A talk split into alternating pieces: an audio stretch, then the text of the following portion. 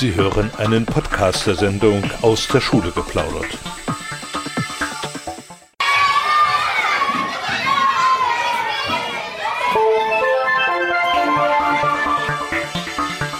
Aus der Schule geplaudert. Diskussionen zur Bildungspolitik, Neuigkeiten aus Thüringer Schulen, Fragen zur Erziehung.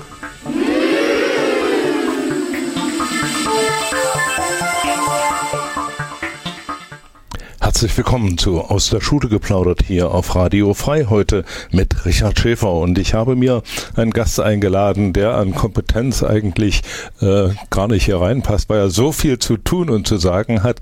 Es ist äh, Schulamtsleiter Ralf Leipold. Herzlich willkommen, Herr Leipold. Schönen guten Tag. Wir wollen uns heute ein bisschen damit beschäftigen, wie das Schuljahr hier in Thüringen angelaufen ist, welche Probleme es gab und welche es noch gibt und natürlich, wie diese Probleme gelöst sind. Herr Leipold, vielleicht sagen Sie den Hörerinnen und Hörern erstmal Schulamt Mittelthüringen. Wo fängt das an? Wo hört das auf? Ja, das Schulamt Mittelthüringen äh, liegt in der Mitte von Thüringen, wie der Name das schon sagt, mittendrin. Und mittendrin ist unsere Landeshauptstadt Erfurt. Ähm, es gehört dazu die Stadt Weimar, der Landkreis Sömmerda, die Stadt Apolda und der Landkreis Weimarer Land. Und einen kleinen Schulträger haben wir noch, Gebesee, den möchte ich auch nicht vergessen. Das sind also äh, alle äh, ehemaligen Landkreise, die hier mit äh, vereint sind. Warum ist das Schulamt dann nicht in Erfurt geblieben? Ja, das fragen Sie den Falschen. Äh, also die Entscheidung wurde damals politisch getroffen. Ich kann nur vermuten, dass es darum ging, dass Weimar auch eine äh, untere Landesbehörde noch dazu kriegen soll. Nun äh, weiß ja nicht jeder, was im Schulamt eigentlich gehauen und gestochen wird. Können Sie kurz mal umreißen, was sind die wichtigsten Aufgaben des Schulamtes? Es gibt drei wichtige Säulen. Also zuerst mal das Personal. Wir versorgen die Schulen mit all dem Personal, das sie benötigen. Insgesamt haben wir über 4000 Bedienstete und dafür ist eben das Schulamt dann quasi der Arbeitgeber. Zum Zweiten haben wir die Schulaufsicht. Ähm, ja, die Schulaufsicht, die sorgt dafür, dass alles so läuft in den Schulen, wie es sein soll. Und sie arbeitet natürlich mit der Personalabteilung auch eng zusammen. Und zum Dritten haben wir die Schulentwicklungs, das Schulentwicklungsreferat. Dieses äh, Referat ist äh, zuständig für Schulqualität, für Unterstützung von Schulen, was sie so brauchen, wenn es neue Herausforderungen gibt. Aber auch der schulpsychologische Dienst steckt in dieser Abteilung mit drin. Die die Schulen sind ja dem demografischen Wandel ganz enorm ausgesetzt, genau wie die Kindergärten. Und was in Kindergärten schon durch ist, kommt jetzt so peu à peu in den Schulen an. Äh, werden denn in, äh, im Schulamt Mittelthüringen in diesem Schuljahr Schulen eröffnet oder Schulen geschlossen? Also das ist beides äh, nicht der Fall. Wir haben also in diesem Schuljahr gemeinsam natürlich mit den Schulträgern keine Änderungen am Schulnetz vorgenommen. Äh, was man so sagen kann, ist, dass es besonders in der Stadt Erfurt eine Entwicklung gab, dass hier Gemeinschaftsschulen entstanden sind. Aber ich denke, da werden wir später nochmal drüber sprechen. Ja, auf jeden Fall, was die Gemeinschaftsschulen ausmacht und wie sie sich entwickelt haben, das ist natürlich nachher nochmal äh, Thema. Äh, demografische Entwicklung heißt aber, gerade so auch im ländlichen Bereich, dass da natürlich äh, für kleine Orte auch oftmals die Frage steht, äh, können wir die Schule aufrechterhalten oder nicht? Wo gibt es denn da Kappungsgrenzen? Wie viele Schüler darf eine Schule noch haben, um Schule sein zu dürfen? Ja, also ähm, da gibt's im Prinzip nicht, nicht so richtig festgelegte Kappungsgrenzen. Also ich denke mal, bei einer Grundschule unter 50, da wird's schon kritisch. Aber zuständig für die Schulnetze sind ja dann wieder die äh, einzelnen Landkreise und Städte. Also die machen das ja. Wir haben in der Tat im ländlichen Bereich ein sehr engmaschiges Schulnetz. Ähm, das ist schön, also Schule im, Dorf oder in der kleinen Stadt, stellt uns aber auch vor Herausforderungen, was die Versorgung dieser kleinen Schulen mit Personal betrifft. Müssen Thüringer oder die Schulen, äh, Schüler in Mittelthüringen weit fahren, um in die Schule zu kommen? Also das würde ich verneinen. Das hält sich hier in Mittelthüringen in Grenzen. Also ich selber komme ja aus dem Südthüringer Raum, war da auch 20 Jahre lang Schulleiter und wir hatten schon weite Wege. Da war manchmal eine Stunde ein Weg, keine Seltenheit, aber das finden wir hier kaum vor. Das Schuljahr hat begonnen mit äh, Höhen und Tiefen. Wie viele Schüler sind denn in etwa in Mittelthüringen äh, eingeschult worden? Also da müsste ich jetzt einfach mal über den Daumen peilen und ich würde sagen, wir haben insgesamt 50.000 Schülerinnen und Schüler und wie viele in erste Klassen gekommen sind, ja, jetzt schwer zu sagen. Ähm, Gut, äh, da kann man sicherlich ja. nochmal nachlesen. Also 50.000 Schüler gehören ja. zum Mittel äh, Thüringen dazu. Das sind also von der Grundschule bis zur Berufsschule. Alles, ja. Alles. Ja. Das ist also trotzdem eine große Anteil, ne, die mhm. da also auch bewältigt werden muss und für die auch genügend Lehrer da äh, sein müssen. Ein riesiges Problem, immer äh, sicherlich nicht nur für das Schulamt, äh, sondern auch für die Schulen sind genügend Lehrer da. Wie sieht's denn aus in diesem Schuljahr? Also es sind genügend Lehrer da, das muss ich mal sagen. Wir haben äh, Gott sei Dank jetzt äh, seit wenigen Jahren, seit drei Jahren werden wieder Lehrer in Thüringen eingestellt.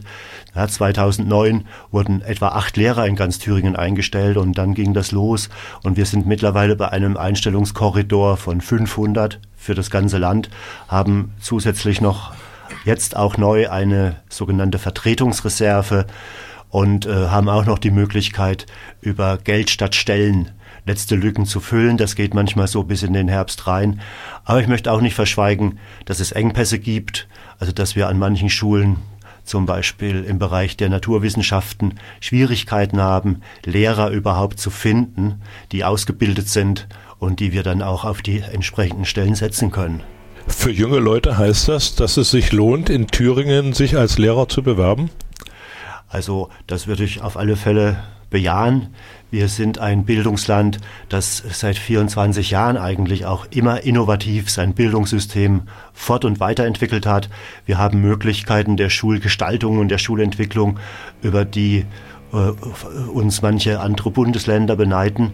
Also wenn, wenn man Schule vor Ort kreativ gestaltet, da kann man in Thüringen schon einiges tun. Das entspricht auch meiner Erfahrung als Schulleiter. Wie sieht es mit der Ausstattung der Schulen aus? Es gibt ja da immer wieder mal äh, Kritiken, dass die Schulen vielleicht nicht genügend äh, Technik vorhanden haben oder das eine oder andere fehlt. Sind alle Schulen in der Zwischenzeit technisch gesehen auf einem bestimmten Level? Gibt es überall äh, Computer? Gibt es überall Internetzugang, da wo es möglich ist? Ja, also das ist so. Also da hat auch äh, das Ministerium äh, ordentlich europäische Mittel in die Hand genommen und mittlerweile sehe ich keine Schule in meinem Bereich, in dem es äh, kein Computerkabinett gibt, kein Whiteboard. Also das ist alles auf dem technischen Stand. Also gehören die Schulen in Mittelthüringen zu den modernsten in Deutschland? naja, das wage ich mal, äh, wage ich mal jetzt nicht so diesen Vergleich, aber, wir sind auf einem guten Standard und haben auch äh, diesen Bereich IT. Ich sagte es vorhin schon mal, äh, Thüringen war da schon gut auf dem Weg die ganzen Jahre. Also wir haben den IT-Bereich auch ganz früh schon aufgebaut über die Medienschulen, die es damals ja, gab. Richtig. Also meine war eine und da hat man mit ein paar Schulen angefangen und dann wurde das mehr und mehr sukzessive auf alle ausgedehnt. Herr Leipert, lassen Sie uns mal bei diesen äh, IT-Problemen bleiben. Eine Schule ausrüsten mit äh, einem Computerkabinett oder mit zweien oder mit verschiedenen äh, Stationen, wo äh, mit im Internet gearbeitet werden kann, das ist das eine. Aber äh, was viel wichtiger ist, das ist ja auch die regelmäßige äh, Schulung, die regelmäßige Fortbildung der Pädagogen, die dann für diesen Bereich zuständig sind. Wie läuft diese Fortbildung? Wir haben, äh, was den Bereich Fortbildung betrifft, ja unser Landesinstitut, das äh, TILM. Und wir haben auch Möglichkeiten, ähm, in, in den Regionen Fortbildung zu organisieren. Also das ist wiederum, das ist wiederum das Schulamt in Zusammenarbeit mit dem TILM zuständig. Und ähm, wenn man dort auf die Website geht, wird man interessante Angebote finden. Jetzt geht das mehr, es ist jetzt anders als bei den, bei den Anfangsjahren. Jetzt geht man davon aus, dass ja alle Lehrerinnen und Lehrer Computerkenntnisse haben. Und es geht jetzt auch mehr dahin, dass äh, die, diese, diese Informatikanteile, also mehr praxisorientiert in Fächern stattfinden und angebunden werden sollen. Also wir haben schon noch Informatikkurse, Gymnasium oder man kann das auch als Wahlpflicht machen, aber eigentlich gehen wir mit davon aus, dass die Kinder schon eine hohe Kompetenz mitbringen. Es findet schon in der Grundschule statt und äh, die sollen diese Technik als Hilfsmittel für den Kompetenzerwerb und die Wissensaneignung benutzen.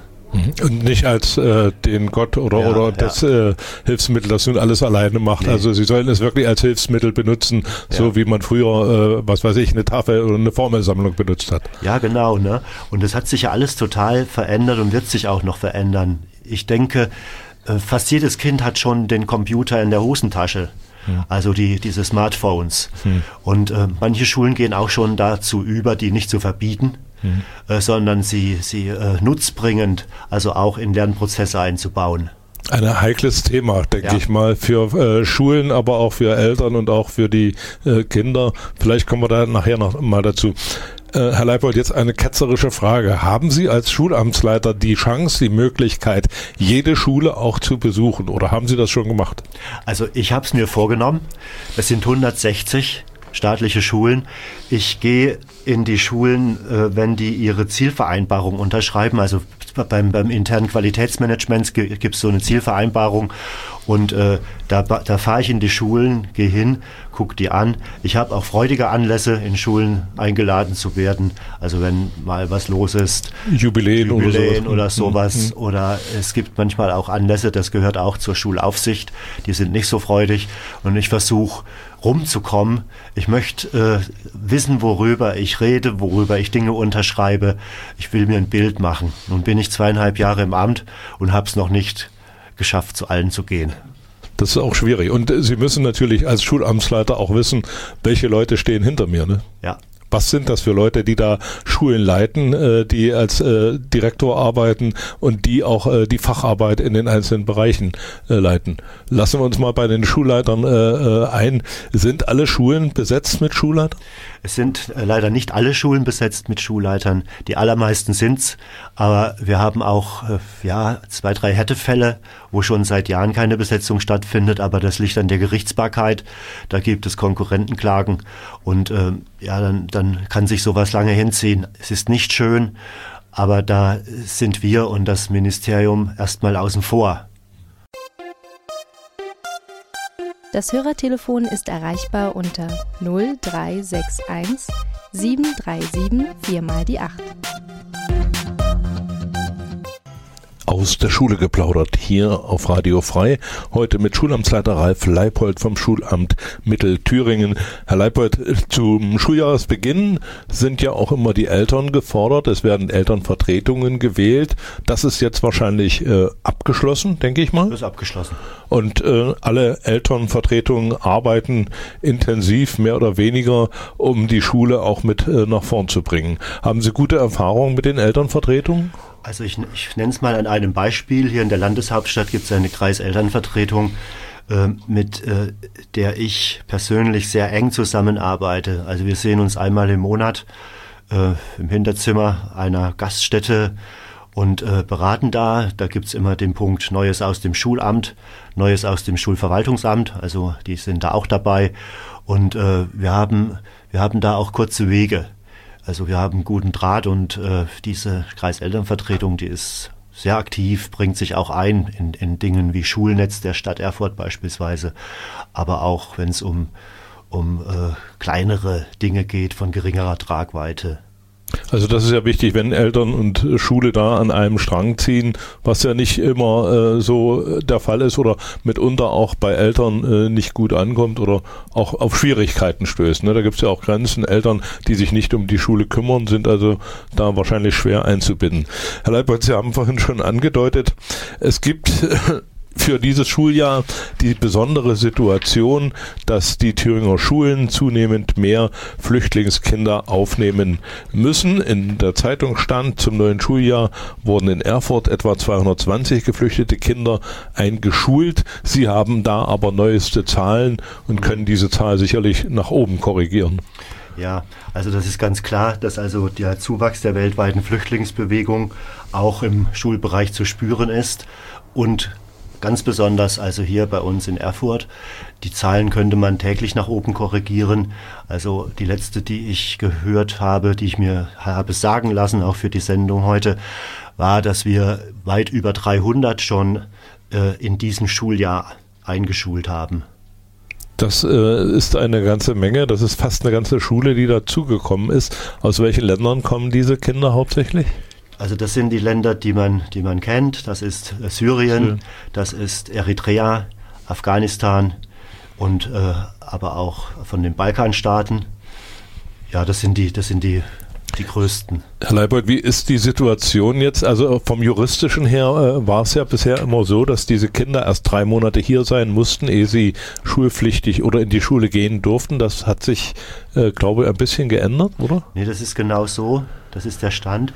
Also äh, ab dem Tag der Einreise drei Monate äh, und dann beginnt die Schulpflicht.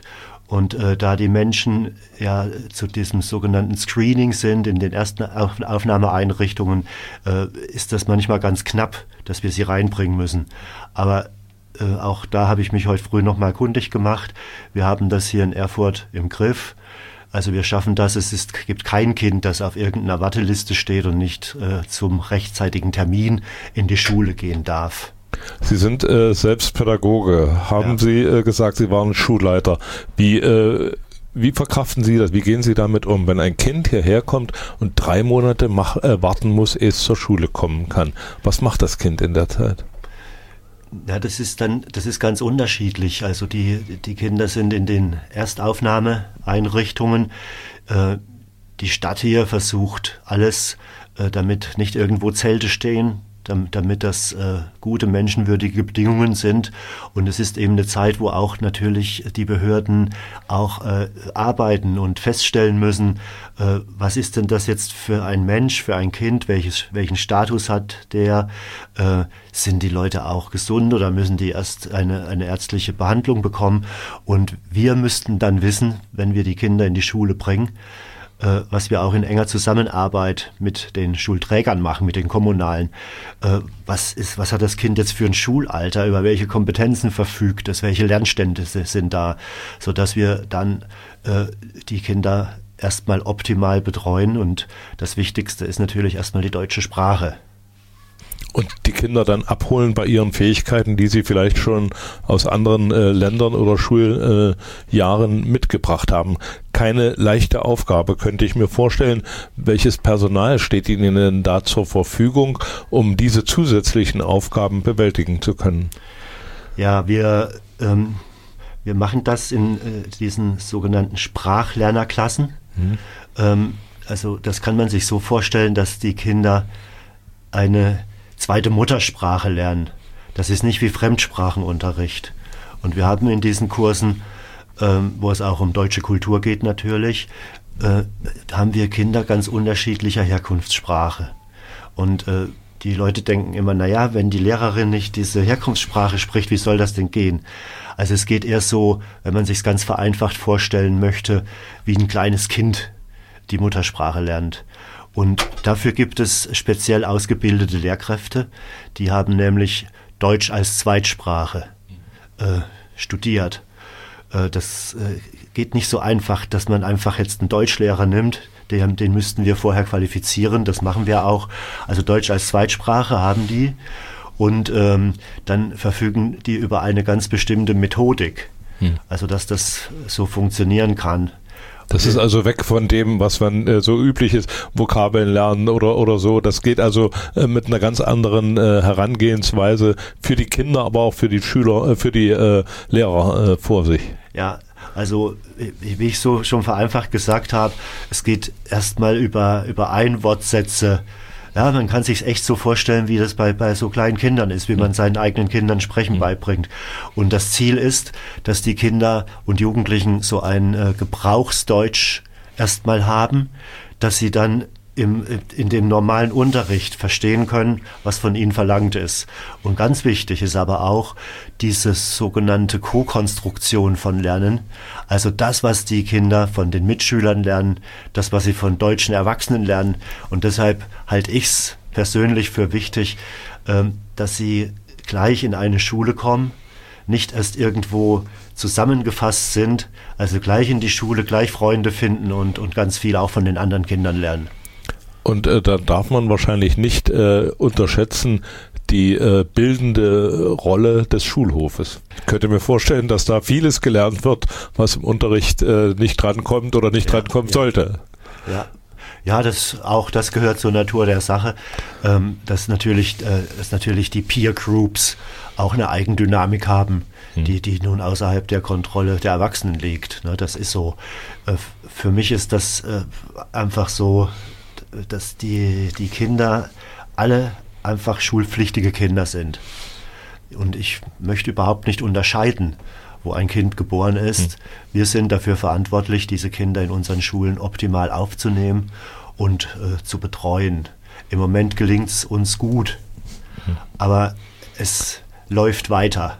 Je, ja. je, mehr kommen, desto größer werden auch die Probleme. Ja? Also desto, desto, desto knapper werden auch die Ressourcen. Die Ressourcen. Hm. Ja.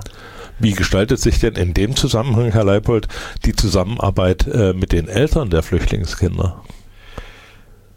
Also die Schulen, die, ähm, die diese Anstrengung meistern, die leisten wirklich äh, Wahnsinniges. Also ich kann da nur sagen, Hut ab davor. Also was die Lehrerinnen und Lehrer und die Schulleitungen auch an diesen Schulen äh, bringen. Die kommen aber auch an ihre Grenzen. Also wenn wir äh, keine Dolmetscher haben, oder nur, nur, nur in ganz begrenzt, begrenztem Maße, weil die nicht zu finden sind, mhm. ähm, dann ist es manchmal schwer, also die Eltern der ausländischen Kinder auch richtig teilhaben zu lassen, beispielsweise bei Elterngesprächen, an Elternabenden, bei Beratungsgesprächen. Also das ist natürlich, das ist natürlich ein Problem, diese, diese Sprachbarriere zwischen den Erwachsenen.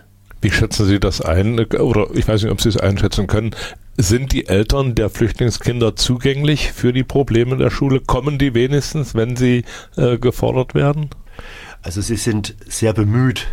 Ja. ja, sie sind sehr bemüht und äh, manchmal ist es auch so, dass es noch sehr schwer fällt, also das Kind aus dem Arm zu geben, sage ich jetzt mal so symbolisch. Mhm. Die haben natürlich alle was hinter sich. Und ähm, das kann man, glaube ich, menschlich nachvollziehen. Also dass manchmal auch äh, Mütter äh, sich nicht so weit entfernen wollen oder äh, dass, es, dass es schwer ist für sie, äh, die Kinder jetzt abzugeben in die Obhut. Ja, es muss erstmal eine Vertrauensbasis aufgebaut werden. Ne? Sie sind fremd hier, sie kommen in eine fremde Kultur und sollen jetzt ihr Kind an fremde Menschen abgeben, um äh, es bilden zu lassen. Das ist ja nicht so ganz ohne. Ne? Wenn man das also nicht gewohnt ist, äh, kann ich mir schon vorstellen, dass da mehr Ängste da sind als äh, vielleicht Zustimmung. Ja, also auch dieses Kulturfremde. Ja. Die, die syrischen Menschen, die, die, die kennen das in etwa. Die mhm. haben ein ähnliches Schulsystem oder mhm. hatten eins, mhm. als das Land noch nicht zerstört war. Aber aus anderen Ländern ist das manchmal schwierig auch mhm. zu verstehen. Ja, wie ist das? Man muss dahin gehen. Mhm. Wir haben Schulpflicht. Mhm. Man kann sich nicht aussuchen. In Deutschland muss man in die Schule. Und ähm, und das ist, das sind so Sachen, wo ich denke, auch hier ist es wichtig, im Bereich der Erwachsenen, ähm, also die, die Menschen ganz schnell in Sprachkurse zu bringen und auch über unsere deutsche Kultur, unsere Spielregeln, hm. ähm, ja, zu sprechen und, und darüber zu unterrichten. Die Erwachsenen müssen ja nun neun Monate warten laut Gesetz, ehe sie einen Deutschkurs äh, wahrnehmen können. Da kommt jetzt also die Situation, dass das Kind wahrscheinlich zu Hause besser oder äh, besser Deutsch kann oder eher Deutsch kann als Vater und Mutter. Und ja. demzufolge dann auch bei bestimmten Situationen äh, in die Rolle von Dolmetscher springen muss, oder? Also das kann ich mir schon gut vorstellen. Ähm, und äh, wir haben das auch festgestellt, also dass sowas durchaus auch stattfindet. Also es kommen ja auch Kinder, die können Englisch sprechen. Ne? Währenddessen die Eltern das nicht können. Und über Englisch kommen wir dann ja auch klar. Das hm. sprechen wir alle. Hm. So zum Verständnis. Und ähm, ich bin gespannt, äh, wie es sich noch weiterentwickelt. Also ich sag mal hier so frei weg. Ich freue mich über diesen Zuzug. Es kommen viele junge Familien in unser Land, wir haben die demografischen Probleme, das wird uns helfen. Wir müssen aber auch alle gemeinsam ähm, an den Problemen, an den Herausforderungen mhm. arbeiten, Iststände erfassen und dann Lösungen finden. Haben Sie, haben Sie genügend äh, Lehrkräfte oder vielleicht auch Studierende, die äh, jetzt in den äh, Sprachvermittlungen, in den Sprachunterricht mit einspringen könnten, sodass Sie äh, vielleicht, wenn die Zahlen noch steigen, da noch ein paar Reserven haben oder locker machen können? Also das passiert durchaus. Also zum Beispiel kommen ein paar Studierende von der Fachhochschule, von Frau Professor Rissmann, die hat mir einen Brief geschrieben und hat gesagt, brauchen Sie nicht Unterstützung? Und ich habe hier, ich habe hier Studierende, die gern Schulpraktika machen würden. Und dann haben wir geguckt, in welche Schulen passen die und die sind jetzt auch in den Schulen. Herr Leipold, es gibt äh, bei Schülern mit einem Handicap, also Schülern mit Behinderungen, gibt es ja die Einrichtung, dass es einen Schulbegleiter geben kann, der äh, den äh, Schüler oder die Schülerin im Unterricht begleitet, ihm zur Seite steht, um bestimmte Hilfestellungen zu geben. Wäre es denkbar, solche Schulbegleiter auch für Flüchtlingskinder ähm, einzurichten? Ähm, das, das Ganze ist geregelt über das Sozialgesetzbuch, also die Schulbegleitung. Das gibt es also auch nur bei bestimmten Behinderungsarten. Und äh, ansonsten sagte ich ja schon, ähm, die Kinder, die aus anderen Ländern kommen, werden genau wie die deutschen Kinder behandelt. Also äh, sie, wir, wir, unterscheiden nicht. Hm. Sie unterliegen der Schulpflicht und die anderen Gesetzlichkeiten gelten auch. Und Sie durchlaufen also die Schule auch so wie alle anderen Kinder bis hin auch zur Nachmittagsbetreuung da, wo sie angeboten wird. Ja. Also. Äh, wird dann irgendwann mal äh, im Halbjahr werden Sie dann sagen, evaluieren, was ist aus den Flüchtlingskindern geworden, wie haben sie sich entwickelt? Ja, wir müssen uns das natürlich angucken. Äh, wir haben jetzt also insgesamt 36 solcher Sprachlernerklassen im Schulamtsbereich Mittelthüringen. Das Gros davon ist in Erfurt. Wir haben in Erfurt an einer Schule oder an zwei, drei Schulen auch längere Erfahrung. Also die Regelschule an der Hallischen Straße fällt mir dabei ein. Und äh, also dort äh, haben wir ein Kollegium mit einer Schulleiterin an der Spitze, äh, die das schon länger angepackt haben. Und äh, die haben gute Erfahrungen damit gemacht. Ne? Haben aber halt, halt auch immer Sorge, bleibt das so mit dem Personal, werden wir das auch noch haben in Zukunft. Also diese DATS-Lehrer, die wir auch zukünftig benötigen werden. Herr Leibert, wie, wie gehen Sie als Schulamtsleiter denn äh, damit vor, wenn jetzt äh, die äh, Behörden sagen, es kommen so und so viele Flüchtlinge, auf die Schulen kommen jetzt 100 äh, oder 200 Kinder dazu. Haben Sie äh, spezielle Schulen äh, ausgewählt, die jetzt diese Flüchtlingskinder aufnehmen oder gilt da auch das Wohnortprinzip, also kurze Wege, kurze Beine? Das heißt also, da wo Flüchtlinge ankommen, muss die Schule auch die Kinder aufnehmen? Also das gibt verschiedene Modelle im Land. Äh, bleibe ich mal wieder hier in Erfurt, dann antworte ich auf die Frage so, dass es das Wohnortprinzip gibt. Also Erfurt will die Flüchtlinge auch dezentral unterbringen und dann geht es nach dem Wohnort, Wohnortprinzip. Äh, wir haben äh, allerdings Schulen, die haben mehr und weniger. Das liegt auch daran, dass es auch Gemeinschaftsunterkünfte gibt und da ist eben dann eine Schule in der Nähe und wir müssen aufpassen, dass wir dann auch, oder wir werden das tun müssen, wir werden auch äh, regulieren müssen, ähm, dass ein bestimmter Prozentsatz an einer Schule nicht überschritten wird. Herr Leibert, erstmal vielen Dank. Wir machen weiter mit Musik und äh, danach äh, werfen wir mal einen Blick auf die Gemeinschaftsschulen, denn äh, die sind lange aus dem Fokus herausgekommen oder nicht mehr im Mittelpunkt der Medien. Und liebe Hörerinnen und Hörer, wenn Sie wollen, können Sie anrufen 737 und viermal die 8 ist die Nummer, beziehungsweise die Sendung auch ab heute Abend hier auf der Internetseite von Radio Frei nachhören. Aus der Schule geplaudert. Jeden ersten und dritten Donnerstag im Monat von 16 bis 17 Uhr auf Radio Frei, dem Bürgerradio für Erfurt auf UKW 96,2 MHz.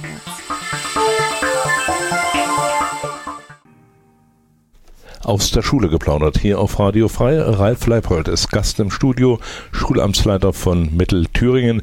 Herr Leipold, ein Blick auf die Gemeinschaftsschulen wollten wir werfen. Was hat sich getan? Wie viele Gemeinschaftsschulen gibt es und wie viele stehen in den Startlöchern, um sich auf den Weg zu machen? Also wenn Sie mich so direkt fragen, sage ich, es gibt zu wenige. Gut, okay, nehme ich zur Kenntnis. Also wir haben, wir haben jetzt, äh, in, in Erfurt hat sich was bewegt in den letzten drei Jahren. Da haben wir ich denke, es sind fünf und äh, fünf unterschiedliche. Die sind auch noch im Aufbau begriffen. Und wir haben eine in Weimar und es ist alles. Das ist noch nicht so viel, ne? Nee. War auch äh, äh aber, glaube ich, äh, seinerzeit vom Kultusminister anders gedacht. Ähm, ja, also letzte, in der letzten Legislatur ist ja diese Schulart entstanden und äh, die jetzige Landesregierung hat auch im Koalitionsvertrag stehen, die Gemeinschaftsschule soll also auch als flächendeckendes Angebot kommen. Das heißt nicht, es gibt nur noch Gemeinschaftsschule, aber die Eltern, die es wünschen, ihre Kinder länger gemeinsam lernen zu lassen, die soll, denen soll das auch möglich sein. Und äh, das muss ich kritisch anmerken, ist im Moment äh, äh, draußen in, in den Landkreisen noch nicht gegeben. Also da fehlt den Eltern dieses Bildungsangebot. Mhm. Aber äh, es wird daran gearbeitet, dass da noch mehr Schulen sich auf den Weg machen. Es stehen, stehen etliche in den Stadtlöchern. Also die wollen unbedingt, also genannt sein soll mal Buddelstedt. Da will die Schulgemeinschaft und der ganze Ort eine Gemeinschaftsschule haben. Aber wir kommen äh, mit dem Thema nicht in den politischen Gremien voran, die mhm. zuständig sind und die im Prinzip eine, eine Antragstellung an das Ministerium herbeiführen müssten. Welche, äh, Probleme sehen denn da äh, die Kommunen, sich nicht auf den Weg machen zu wollen? Welche Schwierigkeiten gibt es? Der, der, der Transport, die Schülerströme, der Bestand benachbarter Schulen, äh, also die Angst, dass dann diese Schule viel an sich zieht. Hm. Das sind so die, die Einwände, die, die offiziell kommen. Kann man die nicht entkräften? Also es gibt, es gibt dann neue Dynamiken, hm. ne, die man nicht vorherse vorhersagen kann. Also wir haben, wir sehen hier in Erfurt, dass ähm, der Ran auf die Gemeinschaftsschulen, die neu sind, gut läuft. Also eine, eine, die Schillerschule, die kann sich gar nicht vor Anmeldungen retten. Mhm. Die ist aber schon auch etwas etablierter. Andere machen jetzt erste Klassen auf, äh, am, äh, also in, in, in, in Nord- und am Nettelbeckufer am Rotenberg, Entschuldigung. Hm, Rotenberg. Ja, mhm. und im Nettelbeckufer. Äh, und ähm, da, da geht was voran und äh, auch dort haben wir ein, eine, eine, eine gute Entwicklung, also eine, eine Schulentwicklung, die diesen Anforderungen der Gemeinschaftsschule, die speziell sind, gerecht werden muss. Denn die unterrichten ja auf drei Anspruchsniveaus. Gemeinschaftsschule, das ist ein Modellprojekt, das man nicht einfach jetzt über alle Schulen drüber stülpen kann. Nee. Äh, da muss also, äh, das muss also im Kollektiv ja. wachsen, ja. Äh, aber auch mit dem Territorium, mit der Bevölkerung und äh, mit der Kommune. Das heißt also, Sie als Schulamtsleiter haben im Prinzip jetzt äh, nur die Möglichkeit, diese guten Beispiele immer wieder darzustellen, um andere zu ermutigen. Das könnt ihr auch. Genau so geht's. Ne? Wir wollten in Thüringen nie äh, das überstülpen. Im Gegenteil, wir haben das ins Gesetz ge geschrieben, dass das so läuft, dass das kommen muss von der Schule. Also die Schule muss sich einigen, diesen Weg zu gehen und dann beschließt die Schulkonferenz, also Eltern, Lehrer, Schüler gemeinsam, äh, dass diese Wandlung vollzogen werden soll. Und dann braucht man eben die Kommune im Boot. Und ich bin schon unterwegs, also ich bewege mich in den Bildungsausschüssen, ich, ich äh, stehe da Rede und Antwort und äh, versuche aufzuklären und auch dafür zu werben. Hm. Ja gut, was äh, das ist natürlich äh, ein, ein hartes Brot, denke ich mal, da äh, im Territorium rumzuziehen und die Leute dafür zu begeistern, wenn da nicht noch ein paar Leute mitziehen. Äh, haben die Gemeinschaftsschulen jetzt so eine Öffentlichkeitsarbeit, dass man das also auch von außen gut beobachten kann? Ähm, ja, also erstmal sind die Schulen auch selbst alle auf, auf unserem Schulportal. Also das kann man finden, Thüringer Schulportal. Da sind alle Schulen dargestellt. Und äh, es ist für, die, für den Aufbau der Gemeinschaftsschule vom Thüringer Ministerium, äh, damals Bildung, Wissenschaft und Kultur, jetzt ist das Bildung, Jugend und Sport. Äh, da gibt es also auch direkt ein zuständiges Referat, das auch, äh, das auch ähm, Öffentlichkeitsarbeit mitbetreibt. Also man kann das, glaube ich, alles auch im Netz finden. Da gibt es Flyer und da ist die Gemeinschaftsschule auch, ich denke, sehr schön erklärt. Also das ist äh, der Hinweis für alle die, die das interessiert. Wir leisten uns noch eine kleine Musikpause und dann gibt es ein paar Fragen, Herr Leibold, querbeet durch die äh, Bildungslandschaft, also Fragen, die auch hier im Radio angekommen sind und von denen ich gern eine Antwort oder zu denen ich gerne eine Antwort hätte.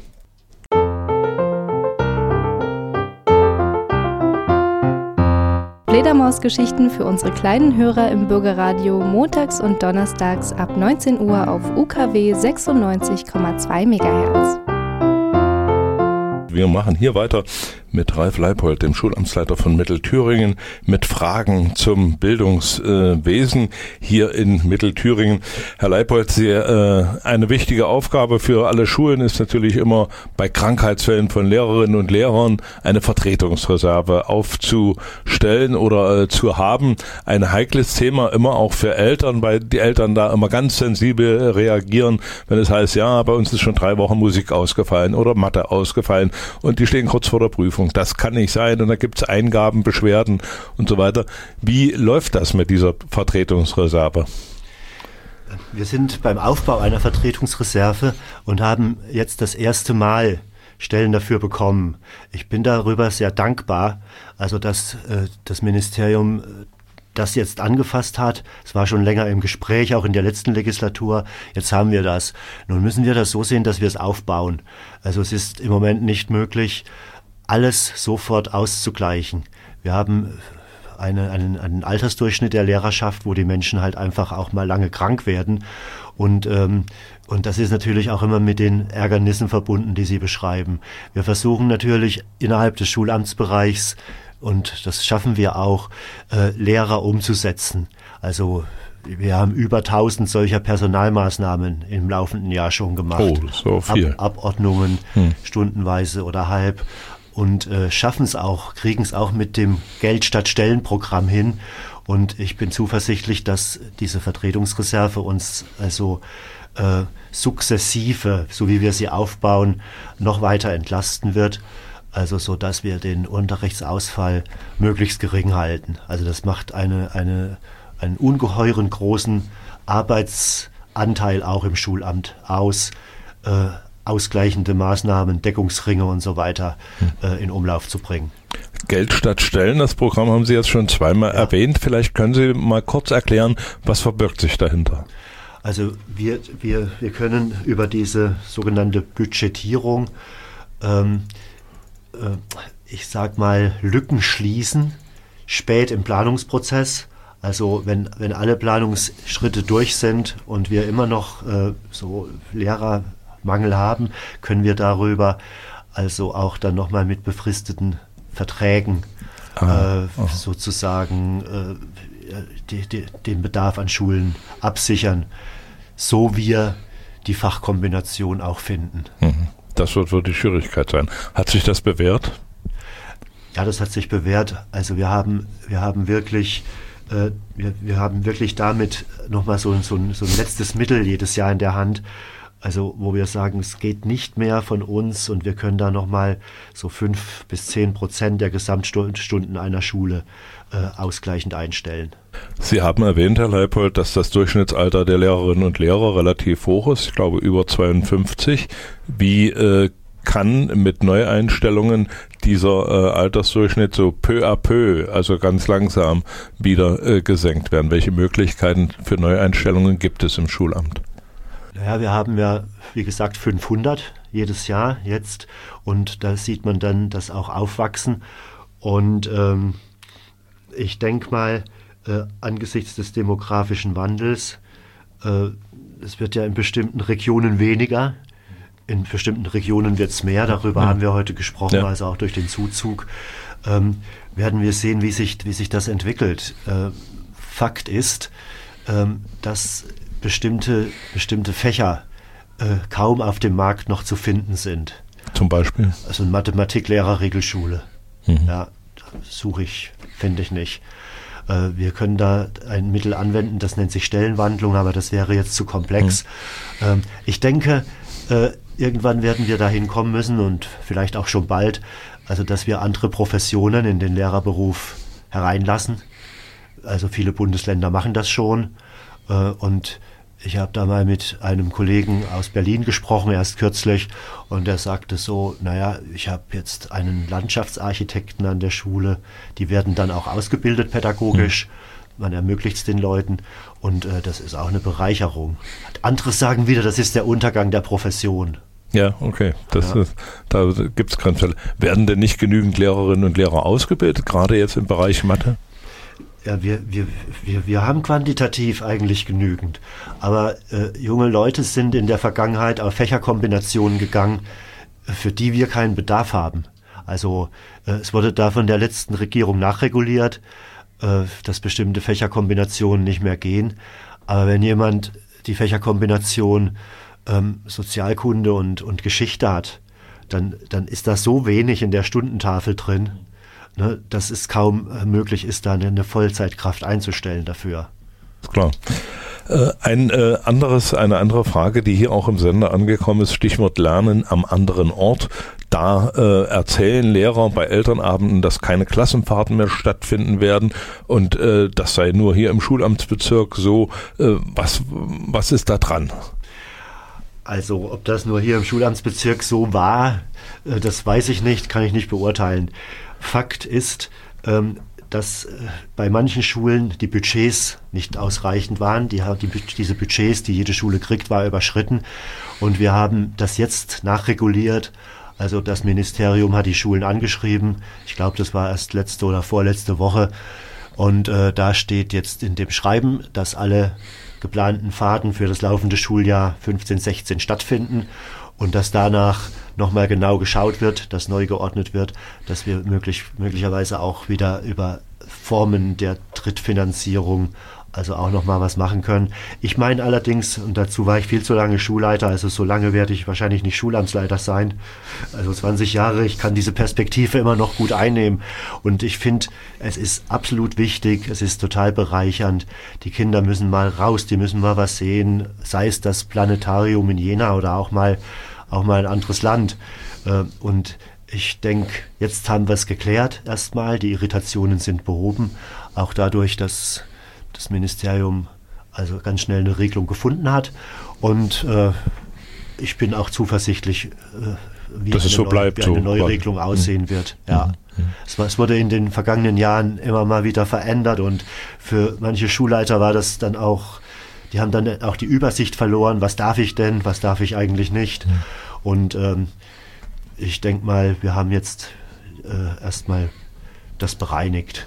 Also da gibt's äh, klare äh, Richtlinien und da geht's also vorwärts. Ja. Und Klassenfahrten sind natürlich auch eine Bereicherung. Wenngleich, ich muss sagen, äh, aus meiner Sicht, äh, ich müsste jetzt nicht so mit der 10., 12. Klasse nach Spanien fahren, drei Tage im Bus sitzen, ne? oder? Das, das, das, das sind für mich auch keine Klassenfahrten. ja. Also diese Abschlussfahrten sehe ich auch kritisch. Hm. Äh, ich sage den Schulen, ähm, diese, diese dieses Lernen am anderen Ort oder im Volksmund Klassenfahrt, das muss an Bildungsinhalte geknüpft sein. Ich muss da einen Lehrplanbezug erkennen können. Und die Schulleiter sind auch angehalten, äh, also genau hinzugucken, auch streng zu prüfen. Und äh, wir sind das, weil wir ja für die Auslandsfahrten zuständig sind. Mhm. Also wir wollen schon, dass da Lehrplaninhalte auch äh, umgesetzt werden. Herr Leipold, mit Blick auf die Uhr sind wir schon fast am Ende der Sende. Was wünscht sich denn ein Schulamtsleiter für seinen Schulamtsbereich, wenn das Schuljahr so begonnen hat?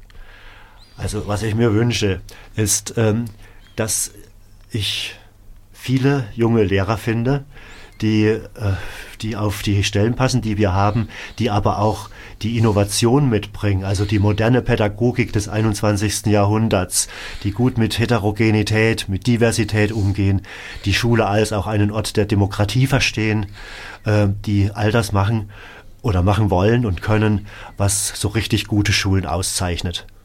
Herr Leipold, vielen Dank für diese Information und das interessante Gespräch. Ich würde Sie gern äh, vielleicht am Jahresende oder in einem Jahr wieder einladen, um dann nochmal so ein bisschen Fazit zu ziehen. Was ist denn aus den äh, Ideen, die Sie jetzt hier so entwickelt haben, geworden und äh, wie ist das überhaupt im Schuljahr gelaufen?